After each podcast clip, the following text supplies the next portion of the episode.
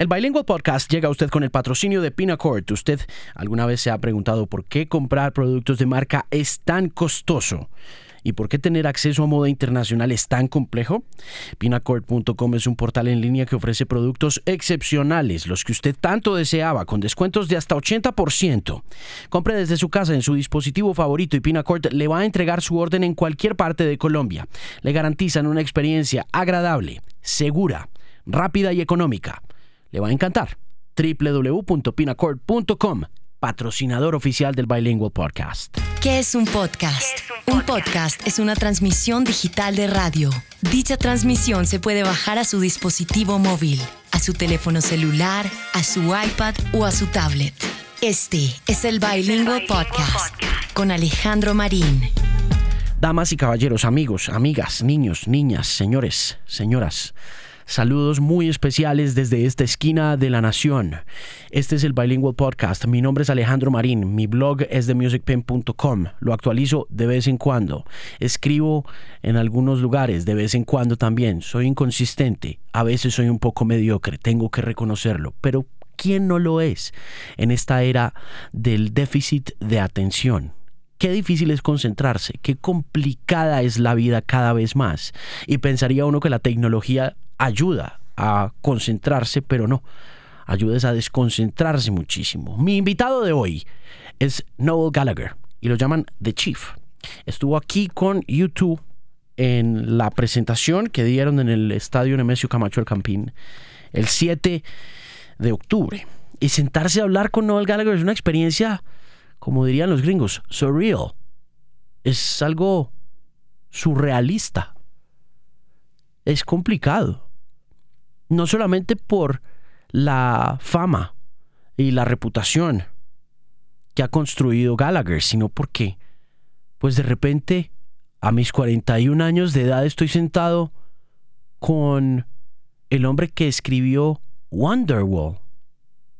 Y estoy sentado conversando con el hombre que escribió Don't Look Back in Anger, que dicen que es el cuarto himno musical más cantado en la historia del Reino Unido. El primero es Bohemian Rhapsody. O sea que la cuarta canción más importante para los británicos, según un estudio que se hizo recientemente, la escribe este señor, que viene ahora con un tercer disco, un álbum que sale el 24 de noviembre. El disco lo hace con su banda como solista, que se llama The High Flying Birds. La canción Holy Mountain la estrenamos hace poquito la presentamos en Atrapados en Vinilo, que es uno de los programas que yo hago ahí en la X1039. Pero en términos generales, pues es muy complicado deshacerse de, primero, la idea de que soy fan de Noel Gallagher, desde que tenía 17 años de edad. Ahora tengo 41, Gallagher tiene 50. Y pues es complicado ser reportero o periodista u observador de cultura, como usted lo quiera ver, y no, no, dejar a un lado eso, por lo que también es muy difícil mentalizarse para llegar a una entrevista con un héroe de uno, porque hay que desmitificarlo, porque uno tiene que llegar dispuesto a que ese héroe esté él mismo dispuesto a destruir esa imagen idealizada que vos tenés de él. Y no le queda nada difícil a Noel Gallagher hacer eso. Eh, reaccionar de manera negativa ante una pregunta o hacerlo quedar a uno mal, además de su naturaleza muy, muy británica y también del aprendizaje al lado de los irlandeses, pues porque lleva ya casi un año girando con YouTube con este tema del Joshua Tree y creo que vive en Belfast. Entonces, ese humor sarcástico, sardónico, a veces cínico, que caracteriza a los británicos, pues está siempre presente ahí. Es una de las razones por las que la opinión pública lo ama o lo odia. Entonces también es muy complejo no sentir miedo a la hora de hablar con Gallagher cuando uno sabe que cualquier cosa que pueda uno decir puede terminar uno sonando como un completo idiota y eso pues evidentemente en un par de ocasiones de la entrevista me pasó, pero estaba preparado. Y la mejor preparación que hice para esa entrevista fue eh, no preparar nada. No escuchar la canción, no saber ni siquiera cómo se llama el álbum nuevo. Eh, salvo ahí como una preguntita sobre Kanye y West y sobre la influencia que Kanye tiene en el disco, no preparé absolutamente nada. Y mm, eso me dio mucha tranquilidad a la hora de sentarme con él, porque no quería tampoco impresionarlo. No me interesaba si Mr. Gallagher quedaba satisfecho tranquilo contento con la entrevista o si me hacía quedar mal o, o si no. La verdad, entré muy listo pues para preguntarle sobre su primera parada en Bogotá en esta gira, la segunda en su carrera. Y así salió la conversación, ¿no? A veces devastadora, en otras ocasiones eh, muy divertida. Conectamos de una manera muy especial por las esposas. Tenemos un par de mujeres preciosas a nuestros lados que uh, nos conectó de alguna forma muy especial y se divirtió mucho cuando le dije que se veía muy bien con su esposa a su lado, que se veían muy bonitos, que hacían una muy buena pareja, se rió un poco. Creo que eso fue una eh, maravillosa manera de romper el hielo y tener a Paulita ahí cerca, quien lo ama así, lo idolatra profundamente, también ayudó muchísimo a que el hombre perdiera un poco de su tosca apariencia. Independientemente de eso, sigue siendo un hombre fuerte, rudo y difícil para conversar. Pero por algo le dicen The Chief, ¿no? Y es por eso, porque su actitud frente a la vida siempre ha sido comandante, siempre ha sido de líder. En eh, la pregunta sobre Oasis me dijo una cosa que creo que la tengo aquí marcada en la cabeza que fue No one was in the room when I was deciding the direction of Oasis.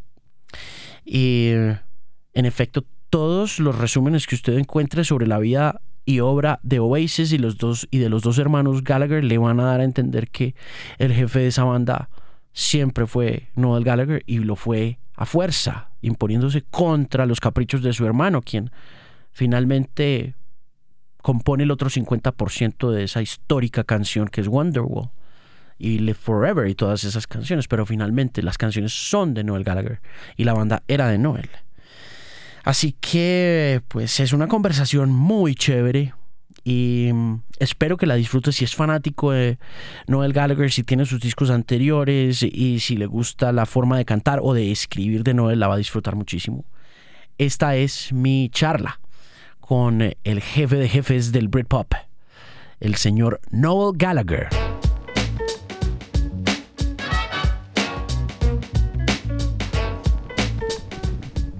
Hey, Chief. Hello. How are you? Sensational. Yeah. Mm. How's Latin America been? How do you like it? Fucking freezing. Yeah. Yeah, what the fuck? I looked at my suitcase when I got here and I was thinking, why have I packed the suitcase fucking go to Dubai for a month? yeah. I'm like, fucking hell, it's raining. What the fuck? It's freezing cold. And let me tell you this the appeal of South America is pretty fucking minimal when it's cold. Yeah, You know, it is. You need the sun, man. you And, want uh, tropical stuff. yeah, a tropical fucking. I want people in shorts and shit. yeah. So you packed a lot of shorts and Well, let's just say I didn't pack for whatever weather it is. yeah. How was Mexico? Love the Mexico was great. picture. Yeah, yeah. It was. Uh, it was. There's kind of a strange atmosphere there because they've just they've just had the earthquake and stuff. But it's always great to be there. It's one of my favourite places to go and play, and um, yeah, it's great. Great. Tell me about the album, uh, how long it took you to do it, and uh, how you felt about this third. Well, it took experience. about it took about three years, more or less. Uh, it was recorded mostly in Belfast and London, and uh, it's produced by a guy called David Holmes. Who's he? Well, indeed, who is he? He's a genius, is who, what he is. He's uh, he's. I think he's known for film soundtracks more than, but he's a DJ and stuff. He's fucking unbelievable. Um, and I'd say it's the best record I've ever made. Certainly my favourite. The one I've played the most. It's the best sounding record I've made, and it was written uh, entirely from scratch in the studio. No songs before I went in, and um, it's pretty far out, man. Yeah. How do you distinguish this uh, quality of sound from the other two records? Because like the other two records are just simply amazing too, but you are the one who made them. But in that sense, you get here, you see and hear the finished product, and you say, "This is my best sounding record." How? How do you distinguish that? I guess because I did it from nothing. So the first day in the studio, there was no songs, no ideas, nothing at all. And the songs were born out of conversations and ideas and let's try this and let's do that. So usually I would sit at home for a year or two or whatever and write songs. And then when it comes to going into the studio, you'd pick the best 10 or 12 or whatever it is and make a record, see what happens. With this one, you know, I was playing instruments I didn't really know I could play. I was, you know, coming up with melodies that I wouldn't really. That's not, not what people will hear on the record is not really what I'm known for. Why? For instance, Yeah. I don't think there's any acoustic guitar on it at all. Why not? Well, indeed, I don't know. That was David.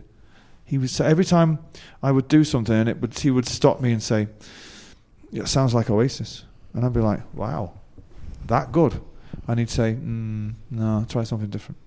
And then I'd fuck around for another two hours, and he'd say, "Hmm, it's starting to sound like High Flying Birds now," and I'd be like, "Wow, equally as good though, right?" And he would say, "Yeah, but you've done all that. You're the best at that. You're the best in the world at doing that. Try something different."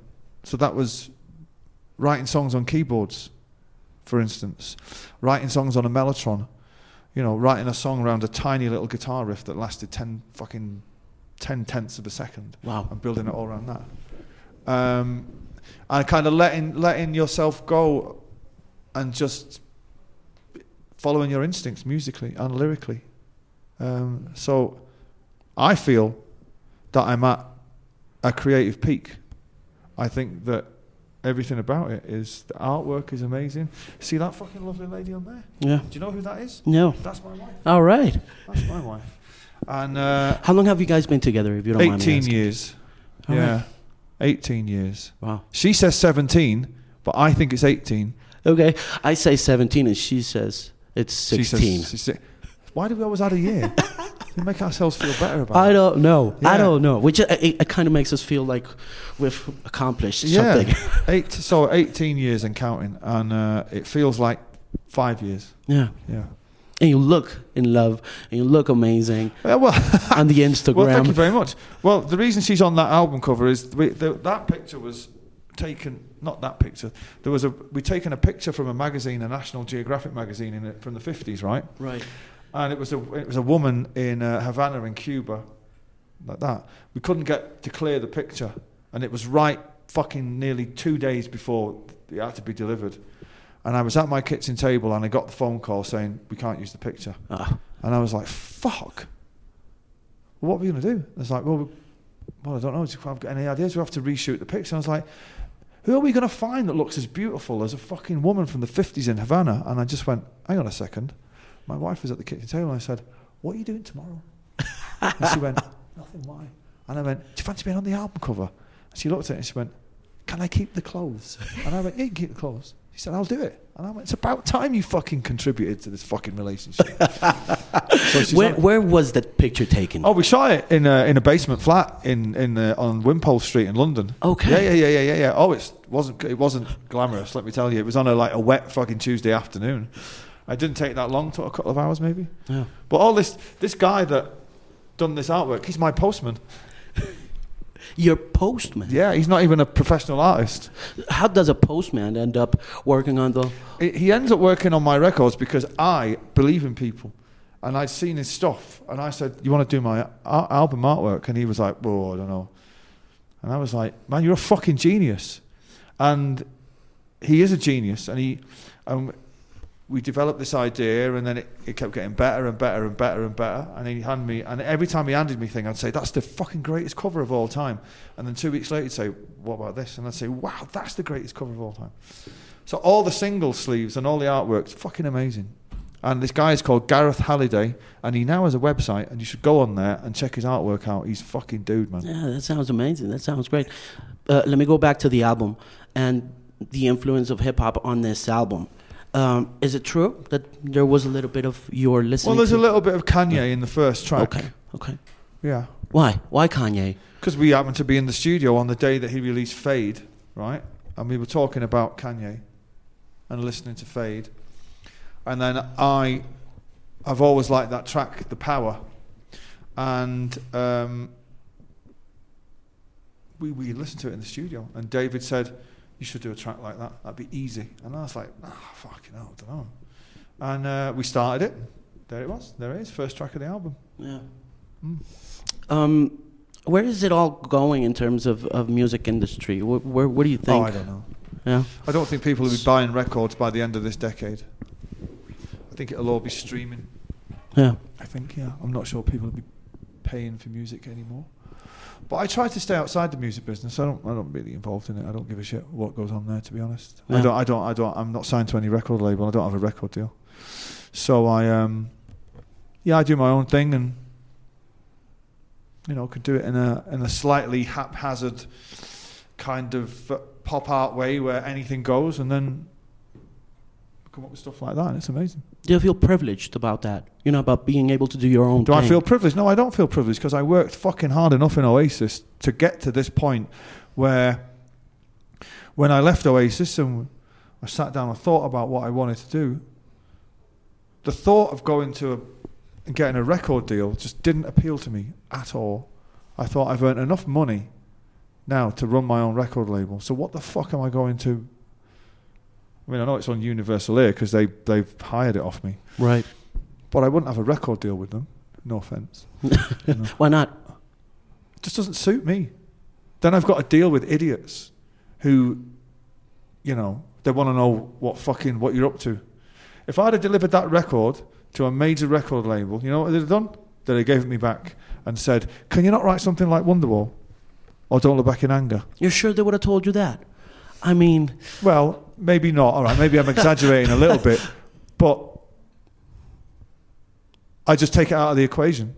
It's I don't. I, record labels are they're really, to be honest, they're only ever a bank anyway. They're only what you go to to borrow money. From. that's true. That's true. And even then, you don't own your own rights to your songs. So what the fuck? Why would you fucking bother? You know. But they're still, but they look so much stronger than ever now. You know, like you see the major labels nowadays, mm-hmm. and you see what was happening back in the '90s, and you see them just getting really fucking strong again, mm. man. Well, they just they don't. It's either nostalgia or meaningless pop music with that fucking awful American influence to it. yeah, And there's a reason why all pop music sounds the same because it's all written by the same six fucking guys. Because nobody writes their own songs anymore. There's literally not one person like me left in the music business. Everybody co-writes with everybody else. I know. It's a fucking disgrace. Uh, so you don't really get to know the artists that you're into. You don't really get to know what they're about because they're singing someone else's fucking words. Ah, it's not. That's not for me. That's Yeah. not for me. Is the album gonna die in this process of going to streaming? Um, I think for someone like me, it won't because people just consider me an album artist. So that's so it's different. Justin Bieber, are people really interested in his fucking albums or are they interested in his singles? The singles, They're interested in his singles. right? So it's a different mindset. When people look at that beautiful person there, they think, man makes albums. You know, when they look at Justin Bieber, they think he does rap or whatever it is he does. You know, but um, I think I'll. I, I won't stop making records anyway. Hmm. Or maybe I will. No, you you shouldn't. No, I mean albums though. I don't know. But you've done your share of uh, um, Drugs. dr- drugs and, and, and singles. yeah. You know, like uh, electronica stuff. Chemical Brothers back in the '90s. That was yeah, fun. yeah. Well, I like I like. Uh, I don't go out of my way to work with other people, but in the case of the Chemical Brothers, they asked, you know, and they said, "Do you want to get involved?" And right, and I was like, "Yeah, fuck yeah." And I often think I'd be asked by more people, but nobody really, nobody really asks me. But um, which is cool. I don't give a fuck.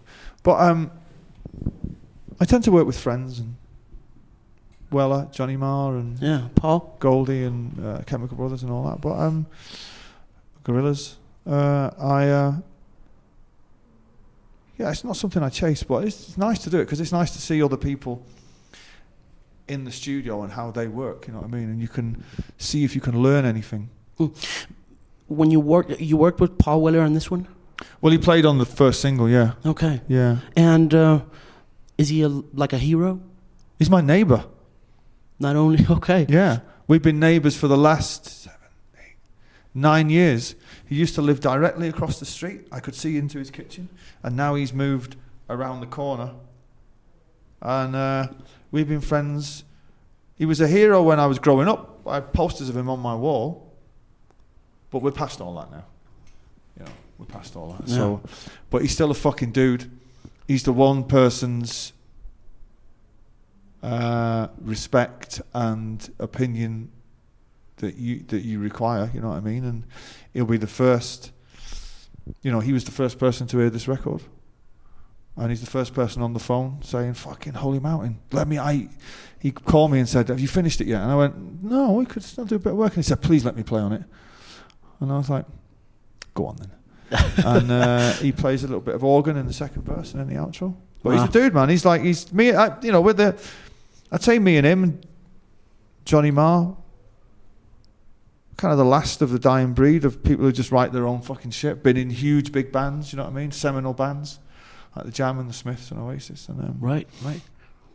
um, and are still doing it. You know, Manchester continues to be this incredible influence for the entire world. Mm. You come from Manchester. You could tell me a little bit about why this impact on the entire world for over 50 years. What was it about you guys? Well, I haven't, I haven't lived there for a very long time, so I wouldn't try and now bullshit you about what's going on now. But uh, I can tell you what it was like when I was growing up. It was uh, it was a great place to to be because it had great. If you were interested in music, it was a great place to be because it was very small. There was a small scene.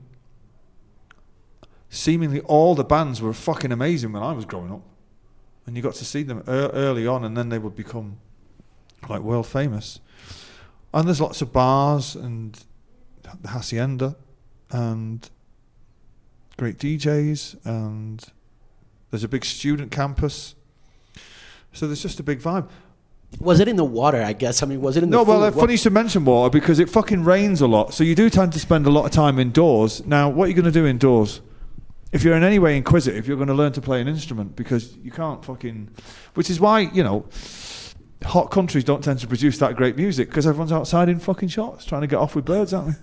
Like the Italians, for instance. You know, they're too busy chatting up women on scooters and all that, aren't they? Yeah. Why would you learn to play the guitar? You've got to be in, you got to be inside to do that. That's funny. It's, it's Whereas in Manchester, it's like you spend a lot of time inside. But you know, there are bands now like um, Courteeners and um, Blossoms and um,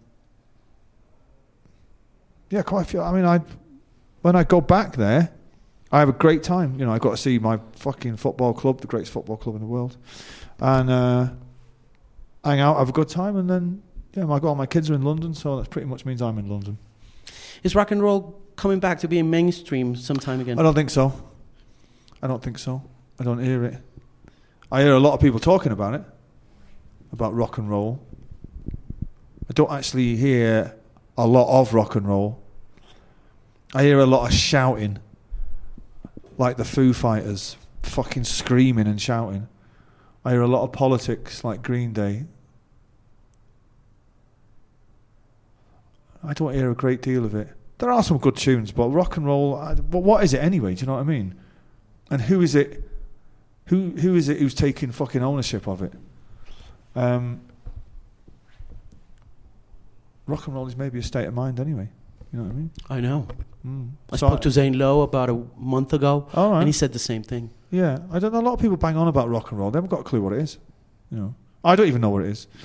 You know, I know I've played my part in it. You know, but it's not about a Les Paul and a Marshall stack. Or anybody can own a fucking Marshall stack and a Les Paul, but it's what's in here that that counts. I think, and it's an attitude. I think, but me in musical terms, I mean, get, like guitar music, rock music, just doesn't have a presence anymore. You know, hmm. How important is a wife in the creation of the songs? a wife. Your wife. In the creation of, of, Well, like, I for- supp- well, like I the su- second album, well, Chasing s- Yesterday. Well, I suppose if I write a piece of music and it suggests something to me,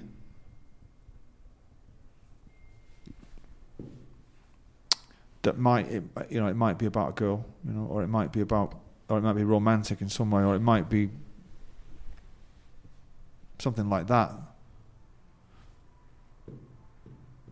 I suppose. I suppose I've got those feelings for my missus. But you know, we don't like to talk about that, okay. you know, because you know, I don't know. Let's not talk about that because all the songs about they could be about your your missus, right? You know, right. So right. and they're not all about Sarah, but I guess they're about the feelings that I have for Sarah. maybe. Yeah. Just one last question about that. Are you the Riverman? Who's the Riverman? I, I've always I don't wondered. know. It's a guy who lives in a river. I don't know. That's it. I don't on. know. I don't know. I don't like talking about the meaning of my songs because then it spoils it, doesn't it? It spoils it for the listener.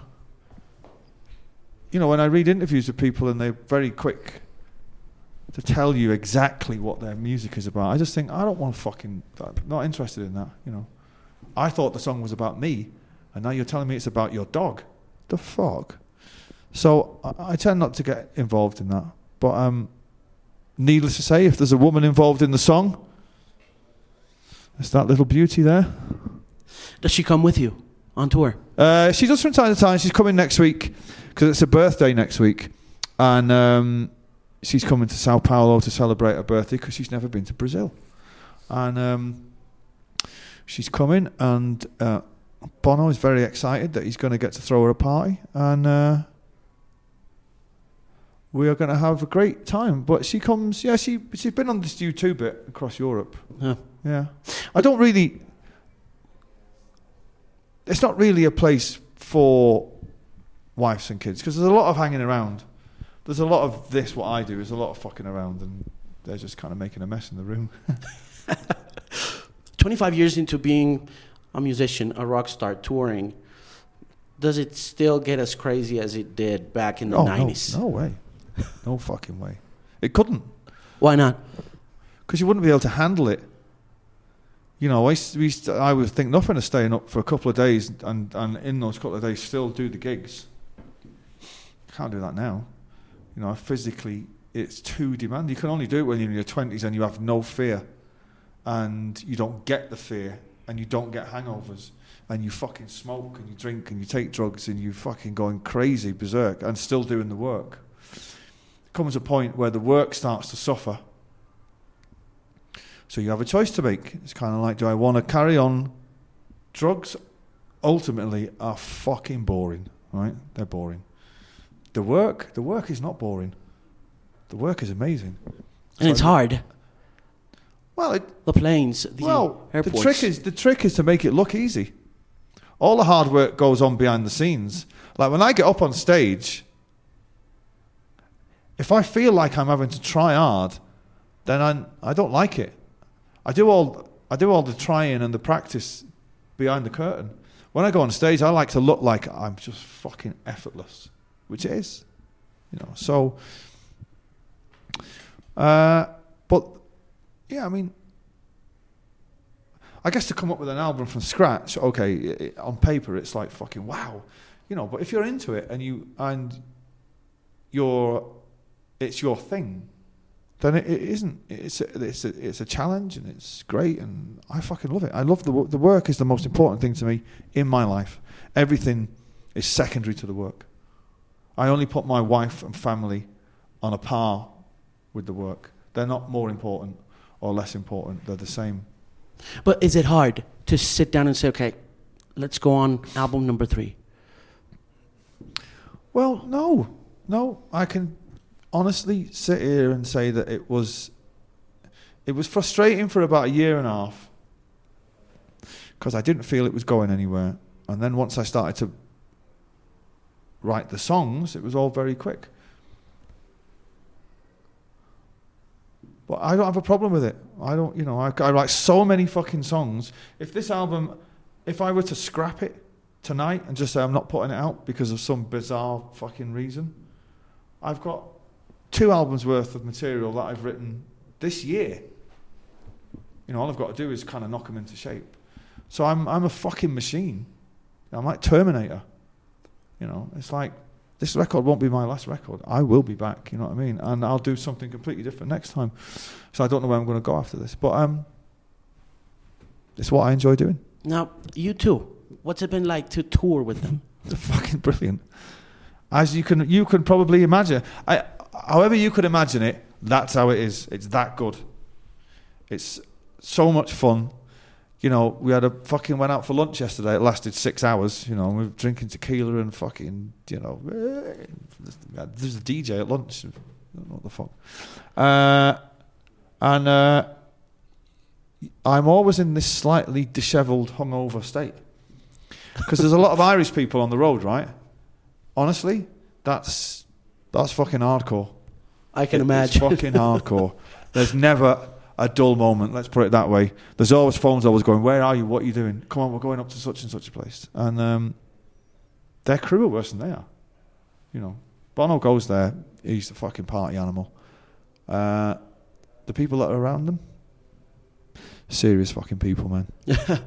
yeah, we were watching this uh, Instagram picture of Bono yesterday at one at a club, and one of our friends who sings was like, "I couldn't possibly do that shit," and wake up the next morning, and it was like, "How does he pull it off, man?" Well, it's a magic trick. It's unbelievable. It's uh, you know, but that's what we do. Yeah, I'm gonna ask this question because I mean, we love you and we love Oasis, man, and I'm just not gonna let it pass.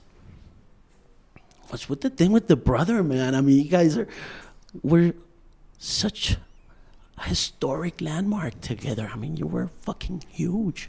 Mm-hmm. I mean, and I know you guys love each other very much. So Oh really? I I I I, I do. I oh, I, okay. I, try to believe that from oh, my, from okay. the bottom of my heart. Oh. But if it's di- different, you can you can say otherwise. But but what is your question? Are you guys ever gonna get back together, man? No. Come on. Oh, shit. No. Come on, Noel. No, no, no, no. It's done. Why not? Okay. Like you could make let millions explain, of, let of dollars. let me. I don't. I, I don't need fucking millions of dollars, right? Let me explain it to you. Are you two married? Yes. Okay. We are. We are. So let's just say, right, you have an epic fucking fallout. Right. Okay. Mm-hmm. And your relationship ends. And one of you slightly goes insane and is like, uh, you know, publicly behaving like a moron, right? Would you go on holiday with that person again? Uh, probably not. Well, there you go. Then there's your answer. So. Okay. And in a you know, and in a world of ordinary people trying to soar like an eagle. You know, we can't be hanging out with the common pigeons. There's nothing to learn. Okay. Nothing to learn whatsoever. Are you sure? 100%. I'm, I'm fucking thousand percent positive I know all I need to know about Oasis. I don't need to know any more. I'm not learning anything I love playing those songs. Do you know why I love playing them? Because I fucking wrote all of them. Nobody was there in the room when I was deciding the direction of the band. No one. So I love playing those songs, and they mean a great deal to me, and they're about my youth. And I'm sometimes transported back when I'm singing Half the World Away to my bedsit in Manchester when I'm writing it and thinking, wow, you know, 20 years later, you're in a stadium with 70,000 people singing it, and you think, fucking hell, wow, what a timeless piece of music that I came up with. And that'll do for me. I don't want to go through it again. There's nothing to learn. There's nothing to see. This is better. And we look forward so much to listening to this on November 24th. And I thank you so, so very much for the time. It's been great, Chief. It's been a fucking pleasure, and you are welcome. Thank you. Appreciate it. Gracias por la compañía. Recuerde comunicarse conmigo a través de arroba de Music Pimp en diferentes redes sociales. Twitter, Instagram, Facebook, you name it. Ahí estoy. El Bilingual Podcast llega a usted con el patrocinio de Pinacord. Si alguna vez se ha preguntado por qué comprar productos de marca es tan costoso o por qué tener acceso a moda internacional es tan complejo, Pinacord.com es un portal en línea que ofrece productos excepcionales, los que usted tanto deseaba, con descuentos de hasta 80%. Compre desde su casa en su dispositivo favorito y Pinacord entregará su orden en cualquier parte de Colombia. Le garantizan una experiencia agradable, segura, rápida y económica. Le va a encantar visítelos www.pinacord.com y para toda la información relacionada con su servidor visite www.themusicpimp.com. Una voz confiable en la música.